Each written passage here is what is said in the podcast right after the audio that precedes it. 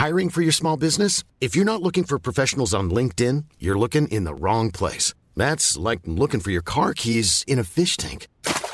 LinkedIn helps you hire professionals you can't find anywhere else, even those who aren't actively searching for a new job but might be open to the perfect role. In a given month, over 70% of LinkedIn users don't even visit other leading job sites. So start looking in the right place. With LinkedIn, you can hire professionals like a professional. Post your free job on linkedin.com slash people today. Porque el mundo actual no se entendería sin la economía y los negocios. Acompaña a Mario Maldonado, el columnista de negocios más joven y objetivo del periodismo financiero, en su programa Bitácora de Negocios.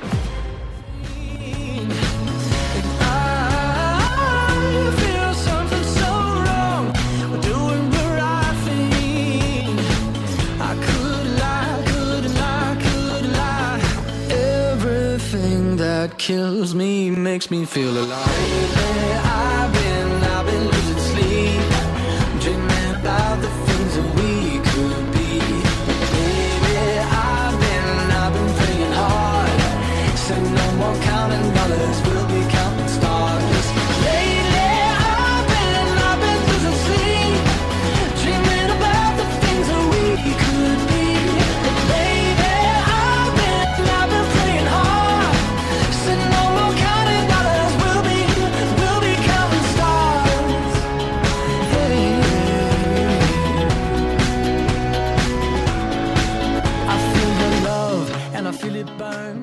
¿Qué tal? ¿Cómo están? Muy buenos días. Bienvenidos a Bitácora de Negocios. Yo soy Mario Maldonado. Me da mucho gusto saludarlos en este viernes 25 de febrero del 2022. Son las 6 de la mañana con 4 minutos y estamos transmitiendo en vivo como todos los días aquí en la cabina del Heraldo Radio tempranito. Gracias a todos los que despiertan con nosotros, a quienes madrugan. Y bueno, pues es viernes, siempre los viernes se sienten mucho mejor porque comienza el fin de semana. Arrancamos este día con un poco de música antes de ir a la información. Esta semana estuvimos escuchando canciones de los videos más vistos en la historia de YouTube. Es el caso de esta canción de One Republic que se llama Counting Stars. One Republic es una banda estadounidense y este es eh, esta canción es de su tercer álbum de estudio que se llama Native. Es un sencillo que se volvió un éxito internacional y bueno, pues suena bien. A mí, a mí me gustan otras canciones de One Republic, no tanto esta, pero sí es la más conocida, la más famosa o la más reproducida por lo menos en YouTube. Vamos a entrarle ahora sí a la información, mucho que platicar en los temas económicos, financieros y de negocios a nivel nacional e internacional y sobre todo internacional con esta guerra o esta crisis, la invasión de Rusia a Ucrania y finalmente ayer México a través del canciller Marcelo Ebrard condenó enérgicamente esta invasión a Rusia, esta invasión a Ucrania por parte de Rusia y vamos a hablar de los detalles de cómo siguen reaccionando los mercados financieros en el mundo. Vamos a hablar de eso con Roberto Aguilar. Las bolsas de Estados Unidos rebotaron luego de las sanciones menos duras contra Rusia. Rusia buscará apoyo en Asia para amortiguar el efecto de los castigos eh, que bueno pues está teniendo sobre todo de Occidente y de los socios de la OTAN, de los integrantes de la OTAN. Y el PIB de México tendría una marginal mejora en el último trimestre. Vamos a entrar a esos temas con Roberto Aguilar. Vamos a hablar también con Mónica Rodríguez, asociada del Consejo Mexicano de Asuntos Internacionales, sobre este tema de cómo está afectando el mercado energético, los precios del gas y del petróleo, esta guerra que abrió eh, Rusia contra Ucrania y México en ese concierto internacional pues no está apartado por supuesto. Estos temas geopolíticos nos afectan. Y qué dijo ayer el presidente López Obrador pues lo minimizó. Dijo que México está preparado para esta escalada del precio del gas y de las gasolinas. Vamos a entrarle a ese tema con Mónica Rodríguez de Comexi. Hablaremos también con Luis Adrián Muñiz, subdirector de análisis económico de Vector Casa de Bolsa sobre eh, las posibles afectaciones en la inflación y en las tasas de interés a la política monetaria por esta invasión a Ucrania. Inflación, la inflación en México ayer eh, tuvimos este dato, fue de 7.22% en la primera quincena de febrero a tasa anual. Así que vamos a ver pues la trayectoria de la inflación, de los precios, sobre todo de los energéticos, que de nueva cuenta pues volverán a, estar presionando este indicador importantísimo para la estabilidad económica del país, la inflación y además pues la que sí resentimos todos, ¿no? En los bolsillos, eh, todo nos cuesta más caro. En fin, vamos a entrar a ese tema y por supuesto vamos a hablar también con el Pisu Emilio Saldaña, como todos los viernes, lo más importante de la tecnología. Y hablando de este, de este asunto, vamos a hablar de, Telcel y su red 5G en México y de cómo está el sector telecomunicaciones, pero también de esta posible guerra cibernética que podría plantear Rusia con estos ataques que ya ha hecho, ¿eh? ya ha hecho eh, en muchos países, incluido Estados Unidos, estos ataques cibernéticos a través de sus hackers. En fin, ese es otro asunto importante con el que vamos a entrarle eh, le vamos a entrar a este tema con Emilio Saldaña el piso y, y, algunos otros, así que quédense con nosotros aquí en Bitácora de Negocios. Es viernes 25 de febrero, se va a poner bueno. Quédense con nosotros, vámonos con el resumen de las noticias más importantes para comenzar este día con Jesús Espinosa.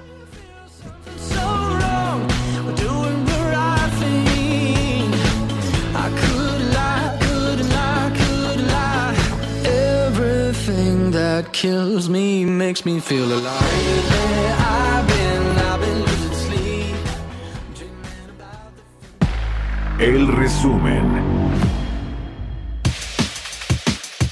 El secretario de Relaciones Exteriores Marcelo Ebrard expresó que México rechaza el uso de la fuerza y condenó la invasión de Rusia a Ucrania. México sufrió dos invasiones por parte de Francia, dos invasiones por parte de Estados Unidos, perdimos la mitad de nuestro territorio y por historia y tradición, por nuestra formación como nación, tenemos que rechazar y condenar enérgicamente la invasión de un país como Ucrania por parte de una potencia como Rusia. Es lo que va a orientar nuestros trabajos. Demandamos que cesen las operaciones militares por parte de la Federación Rusa en territorio de Ucrania, que se respete su integridad territorial, que se proteja a su población civil. El presidente de la Cámara Nacional de la Industria de la Transformación, Enoc Castellanos, llamó a mitigar los impactos negativos derivados de la operación militar que desplegó Rusia contra Ucrania. Pidió al gobierno federal instrumentar medidas de amortiguamiento para el caso de que haya mucha inestabilidad, sobre todo en el precio del petróleo y ante los impactos económicos en los precios y tipos de cambio. David Malpass, presidente del Banco Mundial, informó que se preparan opciones para apoyar a Ucrania y a la región, incluido el apoyo presupuestario inmediato ante el impacto económico que dejará el conflicto. Por su parte, Cristalina Georgieva, directora gerente del Fondo Monetario Internacional, advirtió que se agrega un riesgo económico para la región y el mundo luego del inicio de invasión militar en Ucrania por parte de Rusia. Manuel Romo, director general de Citibanamex, señaló que el proceso de la venta de Banamex se llevará dos años, concluyendo con el inicio de operaciones de Banco City y la continuidad de las operaciones de Banamex, pero en manos de sus nuevos inversionistas. Bitácora de negocios en El Heraldo Radio. El editorial.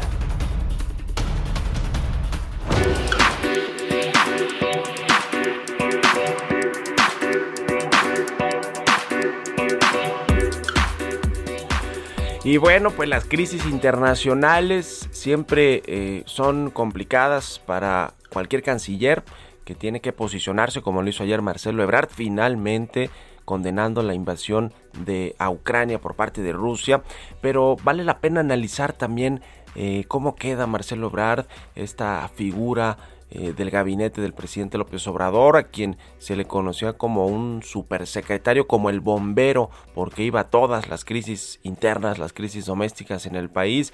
El presidente al parecer le tiene pues mucha confianza a Marcelo Ebrard, lo considera un funcionario eficiente para resolver crisis o bomberazos, como se dice, y, y ahora parece ser que Marcelo Ebrard ha perdido estrella y además se ha estrellado con la realidad y con eh, los asuntos pues de corte diplomático que el presidente López Obrador pues eh, no le entiende bien y además pues tiene una postura, una posición por ejemplo con respecto a España, el caso de Estados Unidos pues bastante rígida y parece ser que eso le está afectando, está eclipsando finalmente a Marcelo Ebrard. Eh, este escenario por supuesto que no le, no le genera nada bueno de cara al 2024 y a sus intenciones de competir por una candidatura presidencial por parte de Morena. Le decía el asunto de Estados Unidos y el de España, que, que, fueron detonados desde el presidente, desde Palacio Nacional, por parte del presidente del observador, pues ahora se le suma este asunto de la guerra en Europa del Este entre Rusia y, Cana y, y Ucrania. Eh, México, México sí debe de, debió de haberse posicionado desde el principio, desde que comenzaban estos intentos, estas escaramuzas por parte de Rusia para invadir Ucrania, porque México es eh, parte de este Consejo de Seguridad de la ONU y además tiene un asiento muy relevante allá eh, Juan Ramón de la Fuente, nuestro representante en la ONU. Eh, y bueno, pues Ebrard se tardó en condenar esta intervención rusa. Y una cosa es condenar y otra cosa es cortar relaciones diplomáticas y comerciales, sobre todo comerciales, como lo está haciendo Estados Unidos. Ahí México no ha dicho nada. Es decir, que esto junto con los, lo de los periodistas en, nuestro país asesinados y amenazados por el presidente, que también han sido pues ya eh, motivo de primeras planas, de, desplegados de, la, de, la, de, un consorcio internacional de prensa en el Washington Post, por ejemplo, han sido motivo de eh, tweets y de cartas por parte del secretario de Estado de Estados Unidos, de Anthony Blinken, de, eh, pues de críticas de congresistas, no solo Ted Cruz, por lo menos otros dos congresistas importantes de Estados Unidos. Es decir, todo esto pues le ha caído, creo yo, muy mal al, al canciller Marcelo Ebrard de cara al 24, sobre todo cuando se sabe que Claudia Sheinbaum va a dejar en los próximos meses la jefatura de gobierno de la Ciudad de México para recorrer el país como se lo propuso el propio Andrés Manuel López Obrador, que quiere que su hija política conozca de primera mano a la gente del interior del país y viceversa, que la gente conozca a Claudia Sheinbaum. Todo esto pues le pone más presión y le hace más complicado el futuro a Marcelo Ebrard, sobre todo su futuro político que quiere que quiere llegar a la presidencia. Ahí está Marcelo Ebrard la, la, tormenta perfecta. Hoy escribí de eso en mi columna del Universal, así que si quiere echarle un ojo más detallado ahí a todo, a todo este asunto de cómo queda Ebrard. Y me escriben también en Twitter qué opinan en arroba Mario Mal y en la cuenta arroba Heraldo de México. Economía y mercados. Roberto Aguilar, ya está aquí en la cabina del Heraldo Radio. ¿Cómo está, Robert? Buenos días. ¿Qué tal, Mario? Me da mucho gusto saludarte a ti y a todos nuestros amigos. Fíjate que primero vamos a comenzar con el tema del dato que acaba de conocer el INEGI el Producto Interno Bruto del cuarto trimestre del año pasado en cifras desestacionalizadas. Pues resulta que ni frío ni caliente, porque la primera lectura había sido negativa y hoy tenemos una variación de 0.0, una variación real respecto al trimestre previo. Y bueno, pues interesante lo que sucedía, ya se estaba anticipando y lo que se había dicho también es que eh, pues eh, por lo menos el tema de la recesión técnica pues se habría librado con estos datos, con estas cifras pero esto no dista, Mario, justamente del tema del crecimiento, que ha sido justamente eh, que fue del 5%, es la variación eh, porcentual real anual de 2021 respecto a 2020. Así fue el crecimiento, ya es el dato final de la economía mexicana. El año pasado crecimos 5%. Y bueno, ya entramos en materia con el tema. Y si pudiera elegir, Mario, la nota más importante en todos los medios, pues sería este volteón que se dio ayer, el, los, que se dieron ayer los mercados estadounidenses, la, el Nasdaq bajando más de 3%, cerró a la alza, y esto tiene que ver con la lectura que hizo el mercado pues de las sanciones que impuso ya una segunda tanda por así decirlo Estados Unidos los cuales fueron calificadas como benévolas. De hecho, hubo muchas críticas al presidente Biden de algunos medios estadounidenses sobre esta situación y bueno, la lectura, como te decía, es que como no se está enfocando más al tema financiero, al tema bancario, también a la expulsión de Rusia de este sistema de pagos internacionales que se llama SWIFT, que es, eh, es una parte de los bancos centrales y de empresas privadas, pues que eso es ahora lo que está en discusión y no se tocó la parte energética y bueno, pues eso fue bien visto por los analistas, por los inversionistas y al final del día pues tomaron, eh, aprovecharon la volatilidad y al final pues sí, se, se, fueron con alguna ganancia, le dieron la vuelta, interesantísimo lo que sucedió el día de ayer con los mercados y hoy las bolsas europeas están subiendo tras lo que califican de espectacular repunte de Wall Street al final de la última sesión, ya que los inversionistas avalaban las sanciones coordinadas contra Rusia, que se dirigen a sus bancos, pero dejan prácticamente intacto su sector energético. Los precios del petróleo retrocedieron inicialmente con fuerza, pero volvían a superar los 100 dólares por barril en las primeras operaciones europeas. Por cierto, ayer la mezcla mexicana también arriba de los 90 dólares. Sin embargo, el repunte de las acciones era modesto y los mercados seguían significativamente por debajo de los niveles de los del, del inicio de la semana, después de que la, de la decisión del presidente ruso Vladimir Putin de invadir Ucrania. Kiev, la capital, ya fue objeto de ataques con misiles justamente son según los últimos reportes a medida que las fuerzas rusas avanzaban hacia la capital del país. Las bolsas asiáticas cerraron al alza también. Y, interesante porque fíjate que las acciones rusas se dieron también la vuelta, ya estaban, estaban subiendo 14% en los mercados. Si bien esto seguía eh, a uno de los tres mayores desplomes bursátiles en la historia rusa en un solo día, bueno, pues 14% es el incremento, la recuperación, el rebote de los mercados rusos. Las bolsas estadounidenses, como te decía, terminaron al alza ayer en un dramático cambio de mercado, ya que el presidente de Estados Unidos, Joe Biden, dio a conocer nuevas sanciones contra Rusia y algunos analistas dijeron que las medidas no eran tan duras como se temía. Sin embargo, el ambiente sigue siendo inestable, ya que los futuros de las acciones estadounidenses caían, eso sí, levemente, lo que apunta a una apertura débil de la bolsa de las bolsas estadounidenses y así vamos a seguir eh, los eh, el resto de la semana los días por esta situación justamente de la volatilidad por el tema de Rusia y Ucrania. Fíjate que también interesante que el Ministerio de Economía de Rusia dijo que está trabajando en medidas para minimizar el efecto de las sanciones occidentales impuestas tras la invasión a Ucrania y que van a intensificar o eh, los lazos con Asia, eso es lo que están buscando como alternativa, los lazos económicos y comerciales, eso es lo que anunció justamente el Ministerio de Economía. fíjate un dato interesante y las repercusiones eh, indirectas del tema Rusia-Ucrania, y es que la UEFA ya anunció que trasladó la final de la Liga de Campeones de este año de San Petersburgo a París a raíz de la invasión justamente rusa de Ucrania. Y bueno, por lo que veo, Mario, estos por lo menos desde el punto de vista de fútbol, pues lo ven lejano, todavía alguna solución porque esta final se iba a celebrar justamente, se va a celebrar, ahora cambió de sede, el 28 de mayo y también en este evento del Mobile World Congress en España, pues fíjate que tampoco, según los organizadores, van a permitir la presencia de Rusia. Pero fíjate, Mario, que rápidamente te comento que acaba de darse una nota interesante que si de ser así, pues va a modificar mucho el tema del mercado. Estaban, eh, se está diciendo que Rusia está, que según Putin dijo que Rusia está pues lista para negociar con Ucrania, eh, eso sí, a un alto nivel, y esto podría ser algún, podría dar alivio a los temas del mercado, de los mercados financieros y rápidamente el tipo de cambio que este no se nos puede pasar. Fíjate que también se recuperó, ahora estamos hablando de 2043, una precisión mensual de 0.9%. Pues muy bien, mi querido Robert, muchas gracias y nos vamos al ratito en la televisión. Al contrario, Mario, muy buenos días. Roberto Aguilar, síganlo en Twitter, Roberto AH6 con 20 minutos, vamos a otra cosa. Mario Maldonado en Bitácora de Negocios. Vamos a seguir con el tema y vamos a hablar con Mónica Rodríguez Díaz. Ella es asociada del Consejo Mexicano de Asuntos Internacionales. Hola Mónica, muy buenos días.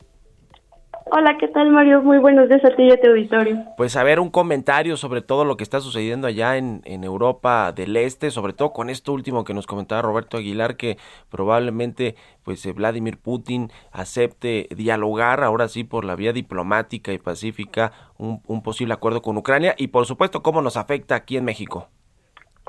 Claro, pues la verdad es que en este momento eh, pues se ve difícil poder determinar el futuro de esta crisis de Rusia y Ucrania. Eh, la verdad es que la información está cambiando constantemente y pues no se no se puede hacer eh, fácilmente un, pronóstico a futuro, ¿no? Sin embargo, eh, por supuesto que esta crisis y cualquier otra crisis de este tipo tiene repercusiones, como tú bien lo mencionabas, para México. Eh, y en este caso, pues resalta que eh, el presidente haya dicho que México tiene un plan y que está preparado eh, para enfrentar un aumento de los energéticos.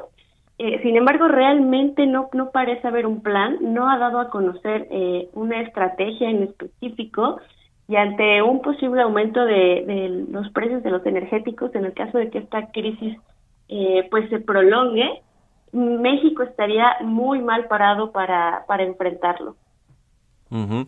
Efectivamente, ayer el presidente López Obrador de alguna manera minimizó el tema, dijo que, que México estaba preparado, pero ¿cómo podría estar preparado? O sea, con el tema de las gasolinas, pues las, ten- las vamos a comprar más caras y el gas LP que se importa, eh, eh, pues eh, finalmente nos va a salir más caro o le va a salir a la Comisión Federal de Electricidad. Un poco lo que comentó el presidente ahí es que van a utilizar pues toda la infraestructura que tenga la CFE que no utiliza gas natural que no sé si eso sea posible o si estén en condiciones para que funcionen al casi 100% de su capacidad. Así es. eh, la, la verdad es que eh, en México eh, se, se ve difícil que tuviéramos que usar toda la capacidad que no usa gas natural. Eh, lo, lo más probable es que sea- se vean afectadas las plantas por el incremento en los precios de gas natural, pero a diferencia de Europa, pues México no está en este riesgo tan grande de sufrir desabasto. Eh, y por el otro lado, eh, lo más preocupante pues es el tema de las gasolinas. Eh, las gasolinas no subieron de precio de forma inmediata después del anuncio de- del inicio pues de las hostilidades entre Rusia y Ucrania, ya llevaban varias semanas al alza y eh, pues México ya utilizó todo su estímulo fiscal, al menos en las gasolinas regulares, ya no se está aplicando ningún porcentaje del IEPS. Entonces, el, la administración eh, ya no tiene ningún otro estímulo adicional, al menos en este momento, que pudiera aplicar. Cualquier otra cosa tendríamos que ver algún alguna modificación Subsidio en el directo, ¿no? presupuesto, exacto, subsidios o algún decreto de emergencia, pues que quisiera controlar el precio de las gasolinas. Nos quedan 30 segunditos. Mónica, ¿cuá- ¿cuánto crees que se pueda prolongar toda esta crisis, y el conflicto ruso-ucrania? Sé que es difícil hacer pronósticos, pero un poco con lo que tenemos ahora. Eh, pues la verdad es que se ve que en las próximas semanas eh, pues pueda continuar. Si, si bien no necesariamente tienen que ser eh, pues hostilidades, al menos las negociaciones en estos casos no son, no son sencillas y, y no se resuelven en, en cuestión de días. Sí, además hoy se prevén que sea uno de los peores días de esta semana que comenzó la guerra de ataques eh, a Ucrania por parte de Rusia. En fin, vamos a estar pendientes y seguramente pues eh, platicándolo. Te agradezco Mónica Rodríguez de Comexi por estos minutos y buenos días.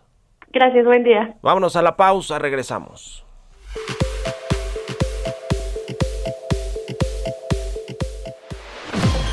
Continuamos en un momento con la información más relevante del mundo financiero en Bitácora de Negocios con Mario Maldonado. Regresamos.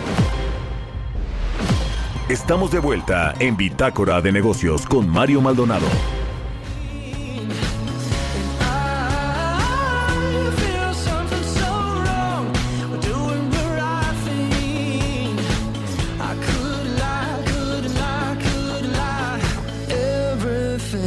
That kills me makes me feel alive.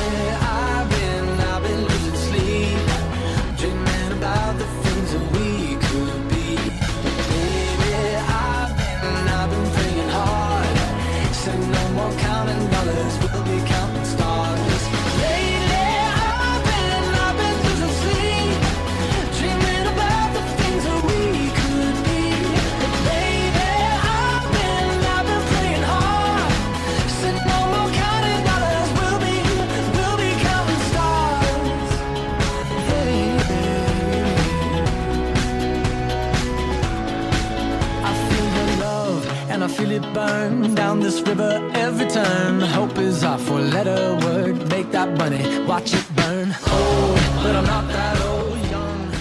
Ya estamos de regreso aquí en Bitácora de Negocios. Son las 6 con 31 minutos, tiempo del centro de México. Regresamos escuchando un poquito de música antes de irnos con la información en esta segunda mitad del programa.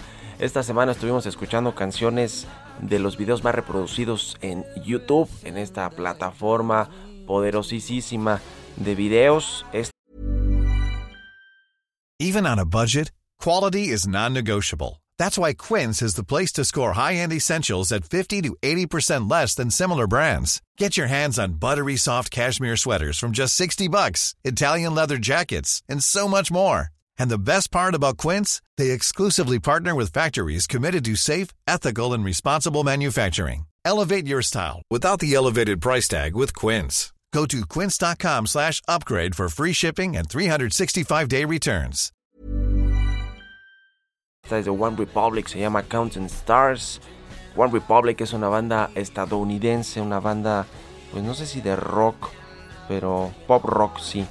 Eh, este es de su tercer álbum de estudio y pues eh, tiene 3 mil millones de visitas en YouTube. ¿Cuánto dinero se puede hacer con eso? eh? Se puede hacer una buena lana, ¿no? En fin, bueno, con esto nos vamos al segundo resumen de noticias aquí en Bitácora de Negocios con Jesús Espinos. We'll be counting stars.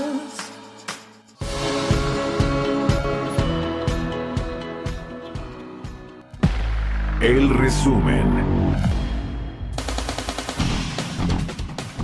En la minuta publicada por el Banco de México con motivo de la decisión de política monetaria anunciada el 10 de febrero de 2022, el Banco Central advirtió que habrá una mayor inflación en México durante este año y hasta el 2023. Durante su participación en el foro Grandes Productores y Consumidores de Electricidad del Parlamento Abierto, convocado por la Cámara de Diputados para discutir y analizar la iniciativa de reforma eléctrica, la Cámara Minera de México solicitó enfáticamente que no se reserve ningún mineral para aprovechamiento exclusivo del Estado. Grupo Financiero Citibanamex registró en 2021 ganancias históricas al sumar 27.451 millones de pesos, lo que significó un aumento de 93% respecto a los 14.200 millones de pesos del año previo. El banco reportó en 2021 una utilidad acumulada de 22.396 millones de pesos, 201% superior al mismo periodo previo. De acuerdo con los resultados de la encuesta mensual sobre empresas comerciales, el suministro de bienes y servicios y las remuneraciones medias reales pagadas en las empresas comerciales al por mayor registraron una caída mensual de 0.4% y el personal ocupado total disminuyó 0.3%.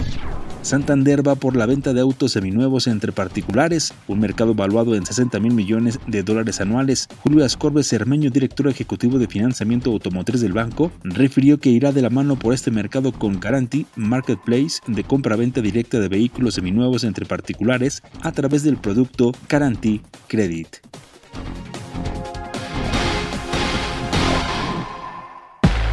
Entrevista.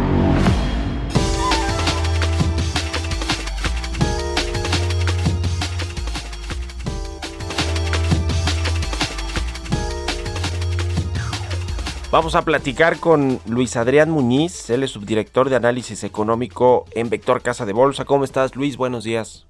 Hola Mario, ¿qué tal? Muy buenos días a ti y a tu auditorio. Gracias por la invitación. ¿Cómo estás viendo todo el entorno financiero, económico a partir de la crisis del conflicto entre Rusia y, Ucrania, la invasión y pues eh, todo lo que está sucediendo también con los países de Occidente, con los países de la OTAN? ¿Cómo está afectando este tema a los, a los mercados y a la economía y cómo va a afectar sobre todo a esta variable tan importante, este indicador de inflación en México? Sí, bueno, la verdad es que lo que me comentas es un tema muy complejo, ¿no? De por sí ya teníamos un contexto bastante complicado por el tema de la pandemia de 2020, el rebote en el 21 y todo lo que tenían que eh, plantear los bancos centrales a nivel global en términos de política monetaria, ¿no? Cómo salir de este periodo de crisis tan fuerte llega este nuevo elemento que ya tiene algunas semanas, eh, digamos, presente en el mercado y simplemente, pues, agrega un, un factor de incertidumbre aún más a, a todo este contexto tan complejo. Eh, yo creo que en la parte para, para nuestro país, para la parte inflacionaria de México, el- la implicación directa es eh, el incremento en el precio de los energéticos, ¿no? En particular, el precio del petróleo, el precio del gas, es como la implicación directa sobre nuestro índice de precios. También la depreciación del tipo de cambio podría comenzar a afectar la parte de mercancías y a tener este famoso efecto llamado como pass-through, ¿no? Que es depreciación cambiaria, le pega el precio de las mercancías y a su vez a la inflación. Entonces, yo creo que el, el efecto, eh, digamos, inmediato es este tema inflacionario y ya después habrá implicaciones también en términos de crecimiento económico eh, a nivel global. Pero yo creo que por lo pronto la, primera implicación es la parte inflacionaria. Y aquí simplemente un comentario muy rápido. Hay que recordar que hace apenas unas semanas el, el subsidio que la Secretaría de Hacienda otorga a los combustibles eh, ya está en máximos, ¿no? O sea, ya no puede ir más allá eh, al menos no dentro de los mecanismos actuales, y en ese sentido, cualquier incremento en el precio de la gasolina internacional en pesos se va a ver reflejado directamente en el índice de precios en México, ¿no? Este asunto de el esquema que utiliza el gobierno mexicano, la Secretaría de Hacienda, eh, para, para la gasolina a través del impuesto especial eh, del IEPS. Co- co- ¿Cómo, ya, ya se agotó por lo que por lo que vimos y ahora pues se habla de que tendrá que haber un subsidio directo o una pues modificación de emergencia, ¿no? En, en lo que está en el, en el en el paquete económico, en el presupuesto. ¿Cómo cómo ves que pueden resolver esta crisis que seguramente se prolongará por lo menos algunos días o semanas más? Así es, así es. El mecanismo contemplado por el paquete económico que ya tiene pues varios años operando es que existe un impuesto de suma fija por cada litro vendido de gasolina y el gobierno con base en la situación de los mercados internacionales y del tipo de cambio va ajustando un subsidio para tratar de evitar que los choques eh, externos pues se trasladen de manera tan directa a los precios. Y lo que sucede es que ya ya, ya agotó completamente ese IEPS ese subsidio ya es equivalente al IEPS. Sí. La implicación aquí es sobre las finanzas públicas, ¿no? Porque en adelante eh, la Secretaría de Hacienda ya no va a percibir impuesto por la venta de gasolinas, Sí, sino sí. que más bien ahora por cada litro vendido la Secretaría de Hacienda está está perdiendo impuestos o poniendo dinero, ¿no? Y justamente lo que me estás comentando es lo que se está planteando, tener ahora un nuevo mecanismo para poder subsidiar aún más. Ahorita la Secretaría de Hacienda está perdiendo impuestos pero si vamos más allá, va a empezar a subsidiar literalmente, ¿no? Vamos a, empezar a, a, a a- perder, el, la Secretaría va a empezar a perder recursos fiscales eh, justamente por cada litro. Eso es algo que se está contemplando porque, insisto, cualquier variación que venga eh, en adelante, tanto en tipo de cambio como en precio internacional, se va a ver reflejado directamente sobre, sobre la inflación. Y como tú dices, este conflicto puede eh, durar semanas, ayer Biden incluso estuvo hablando de meses, perdón, y en ese sentido, pues sí podríamos tener eh, presiones en la inflación mexicana durante un periodo un poco más prolongado, que en estas circunstancias que estamos viviendo de inflación en México, pues, pues no es una buena noticia, ¿no? El tema del tipo de cambio, ¿cómo ves tú la trayectoria de, del peso?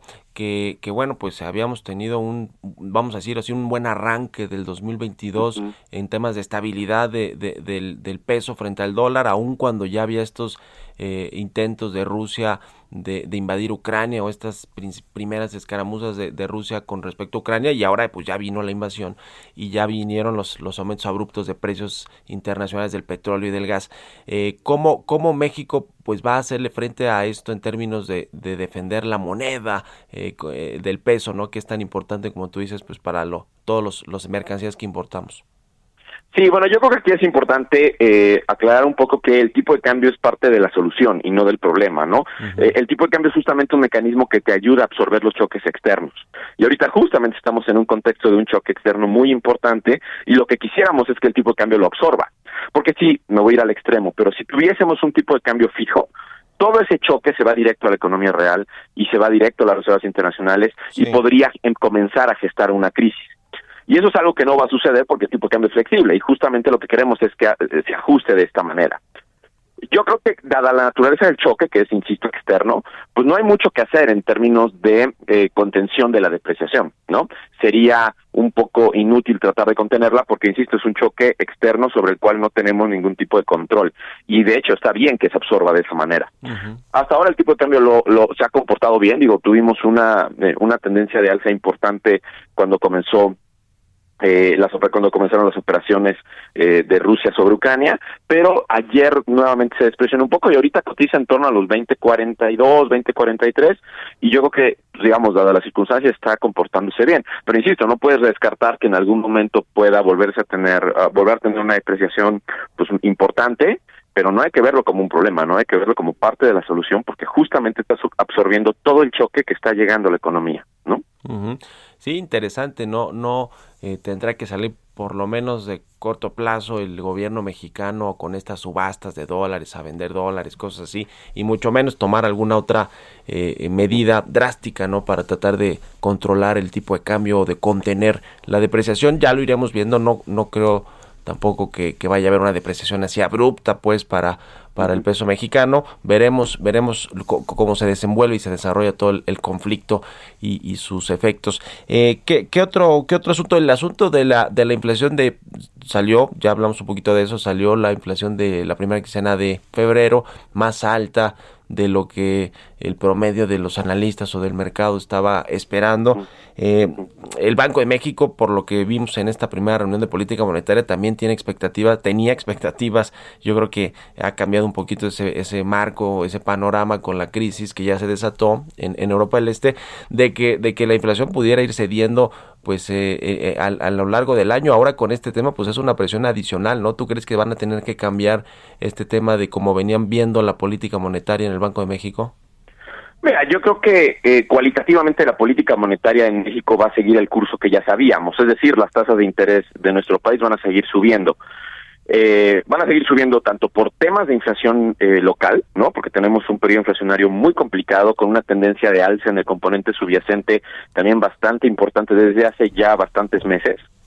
Eh, y también van a seguir subiendo las tasas porque la política monetaria de la Reserva Federal va a incrementar sus tasas de interés. Entonces, en ese sentido, el Banco de México tiene muy poco margen para modificar su trayectoria. En adelante, creo que la tasa de referencia puede llegar con cierta facilidad al 7.25 o 7.50, ¿no? Justamente por estos dos elementos que te estoy comentando: inflación interna, política monetaria relativa con la Reserva Federal en los Estados Unidos ya hablar de niveles más arriba del PT5, que de hecho nosotros sí creemos que puede llegar más, más arriba de ese nivel, yo creo que el Banco Central va a mostrar cierta resistencia. ¿Por qué te pongo ese nivel como tan relevante? Porque desde nuestros cálculos ese es el nivel más o menos eh, consistente con una política monetaria eh, restrictiva, ¿no? una política monetaria que comienza a pegarle al crecimiento económico, arriba del 7.25, 7.5. Abajo de ese nivel podríamos seguir diciendo que la política monetaria en México es neutral y no le no, no, afectaría tanto el crecimiento. Pero ya después de ese nivel que te estoy comentando, sí habría ese tipo de consideraciones y recuerda que la economía está pasando por un periodo de desaceleración muy marcado, ¿no? Hoy en la mañana se van a conocer los datos del, del PIB, los datos finales del PIB del sí. cuarto trimestre. Se revisó un poquito al alza, efectivamente no caímos en recesión técnica, pero la realidad es que no crecimos nada y el trimestre anterior caímos. Entonces, tal vez no fue recesión técnica, pero sí estamos en un periodo de desaceleración muy importante. Y en adelante parece que seguiremos así, ¿no? Los, todas las, las estimaciones de crecimiento para 2022 han estado convergiendo al 2, 2.1%, ¿no? Uh -huh. y, y por ahí seguirán y probablemente se, podrían revisarse a la baja. Entonces, en este contexto, la política monetaria arriba del 7.5, la tasa de referencia, podría comenzar a mostrar cierta resistencia porque ya podrías pegarle al crecimiento en un contexto donde de por sí el crecimiento está débil, ¿no? Sí, pues complicado el escenario para México en este 2022. Vamos a ir viendo cómo se mueve todo y, y, platicando aquí, si nos permites, Luis Adrián Muñiz, subdirector de análisis económico de Vector Casa de Bolsa. Muchas gracias por estos minutos y muy buenos días. Gracias a ti, Mario, a ti, a tu audiencia. Buen día. Igualmente, 6 con 44 minutos. Vamos con las historias empresariales. Historias empresariales. La Asociación de Bancos de México y el Banco de México preparan lo que podría ser una moneda digital emitida por el Banco Central. ¿De qué se trata? Nos cuenta Giovanna Torres. Daniel Baker, presidente de la Asociación de Bancos de México, y Victoria Rodríguez Ceja, gobernadora del Banco de México, sostuvieron una reunión para conversar y planear la creación y diseño de la moneda digital emitida por el Banjico, por lo que el encuentro tuvo como objetivo hallar una estrategia para que la banca comercial apoye la implementación de este activo y conocer el impacto que pudiera tener el negocio a corto plazo. Planeación que estaría buscando que los mexicanos puedan utilizar esta moneda, al igual que se hacen las transferencias bancarias o pagos digitales mediante el sistema de pagos electrónicos interbancarios. De acuerdo con el Banco de México, el proyecto beneficiaría la inclusión financiera, debido a que se contempla abrir cuentas para que personas bancarizadas y no bancarizadas puedan usarla en el corto plazo. Daniel Baker, presidente de la ABM, comentó a Forbes México que fue una conversación muy productiva, en la cual la gobernadora de Banjico se mostró receptiva por lo que dijo estar seguro que se generaron los canales para seguir construyendo un sistema más robusto hacia adelante. Mientras que Rodríguez Ceja señaló que de acuerdo con Baker, que el presupuesto exploraría esta alternativa conforme vayan avanzando más en la definición de la moneda digital. Para Bitácora de Negocios, Giovanna Torres.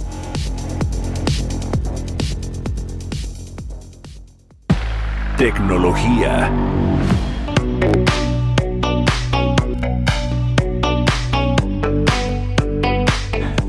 Y bueno, pues ya es viernes y como todos los viernes está nuestro querido amigo y colaborador Emilio Saldaña, el Piso, listo para darnos la información tecnológica. ¿Cómo cierra la semana, querido Piso? Buenos días. Muy buenos días, mi querido Mario. Muchísimas gracias y muy feliz viernes a nuestra audiencia. Les platico la información en materia de tecnología. Telcel anunció esta semana el despliegue finalmente e inicio de servicios de su red 5G en México. Esta semana anunció el despliegue y disponibilidad de dicha red y es se trata de la quinta generación de comunicación para redes móviles y permitirá una velocidad considerablemente más rápida que la actual, haciendo que videollamadas, videojuegos, aplicaciones de realidad virtual o aumentada o hasta ver y descargar películas en 4K en segundos sea factible. Echando una mirada al pasado de la telefonía móvil, recordemos, el 1G nos permitió realizar llamadas en teléfonos móviles. El 2G integró servicios de mensajes de texto, así como el 3G incorporó a los servicios móviles Internet y navegación web. El incremento en velocidad en los enlaces a Internet, que al día de hoy nos ofrece la tecnología 4G y LTE, disponible prácticamente en todos los proveedores de servicios de telefonía actuales, ha impulsado el uso de las videoconferencias, el uso de aplicaciones de video como YouTube y de entretenimiento, en las que podemos, por ejemplo, ver series y películas sin mayor problema, incluso en nuestros dispositivos. La red 5G es el próximo paso en las redes móviles, tanto en velocidad como en la capacidad de permitir muchas más conexiones simultáneas, y esto sumado a una mayor estabilidad y confiabilidad.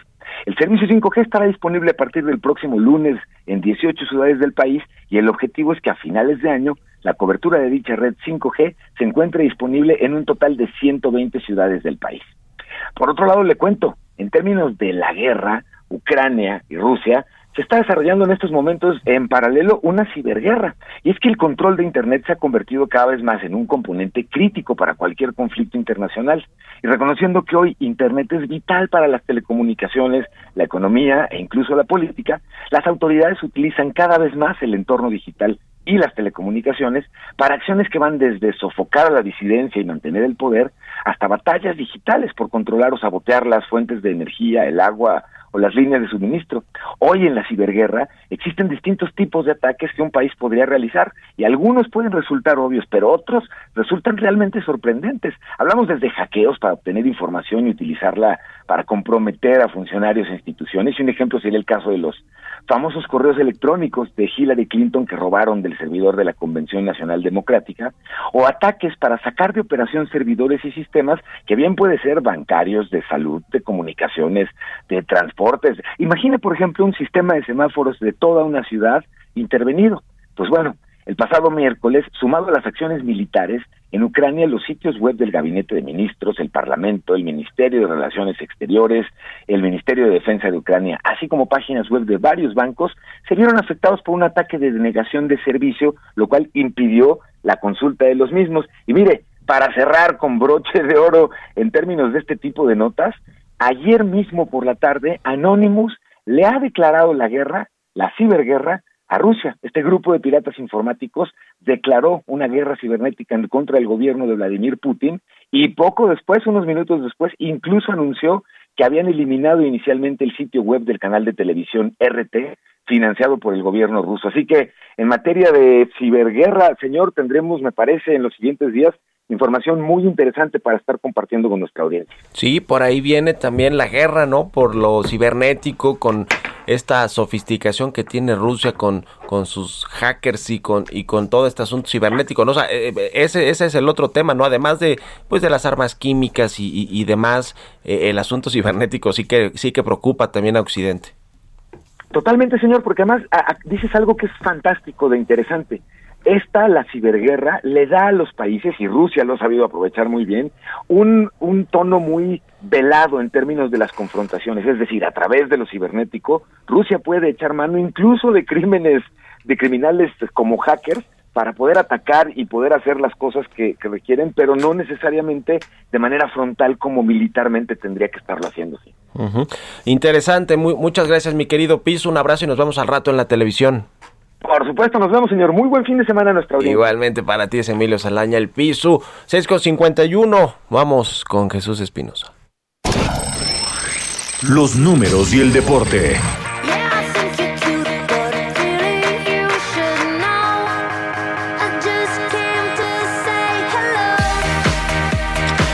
Ya está aquí en la cabina del Heraldo Radio Jesús Espinosa con los números y el deporte. Le vamos a entrar al tema del tenis, ¿verdad? Yo es. saliendo de aquí me voy a Acapulco a ver la semifinal de, Nad- de nos Nadal llevas, por contra favor, a ver, a ver, a- arráncate, Chucho. ¿Cómo estás, Mario? Muy buenos días. Así es, este fin de semana va a finalizar el abierto mexicano de tenis allá en Acapulco, que, que inició el pasado lunes, pero vamos a hablar de los números sobre este nuevo estadio que se hizo precisamente para este abierto y que es ya uno de los más importantes en Latinoamérica de la ATP.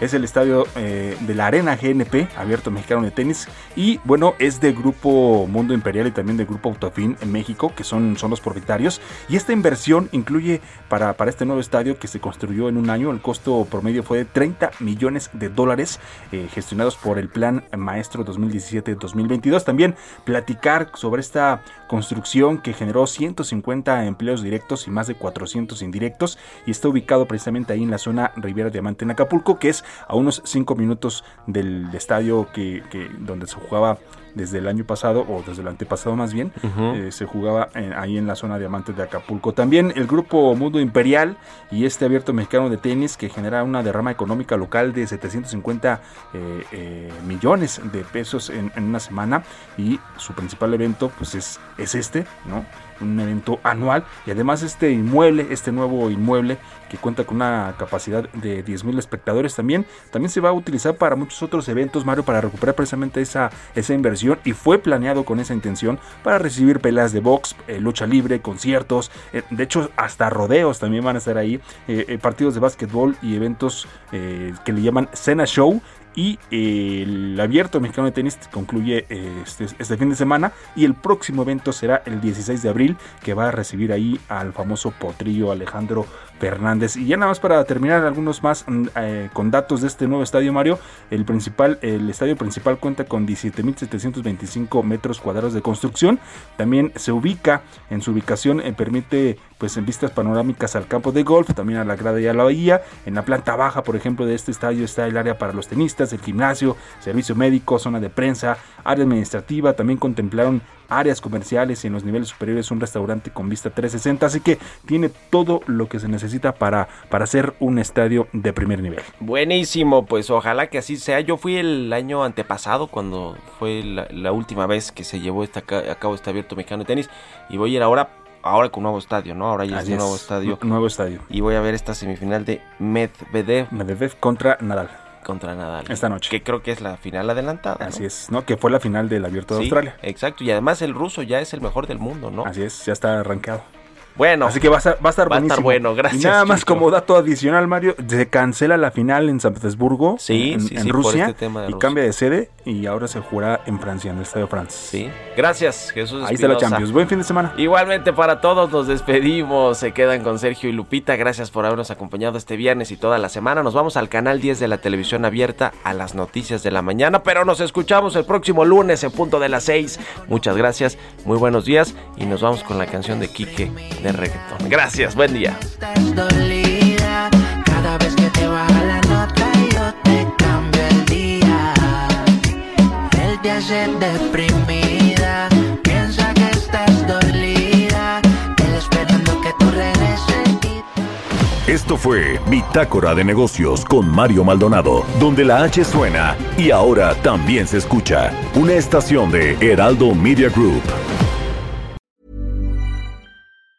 Hey, it's Danny Pellegrino from Everything Iconic. Ready to upgrade your style game without blowing your budget? Check out Quince. They've got all the good stuff shirts and polos, activewear, and fine leather goods, all at 50 to 80% less than other high end brands. And the best part? They're all about safe, ethical, and responsible manufacturing. Get that luxury vibe without the luxury price tag. Hit up quince.com slash upgrade for free shipping and 365 day returns on your next order. That's quince.com slash upgrade.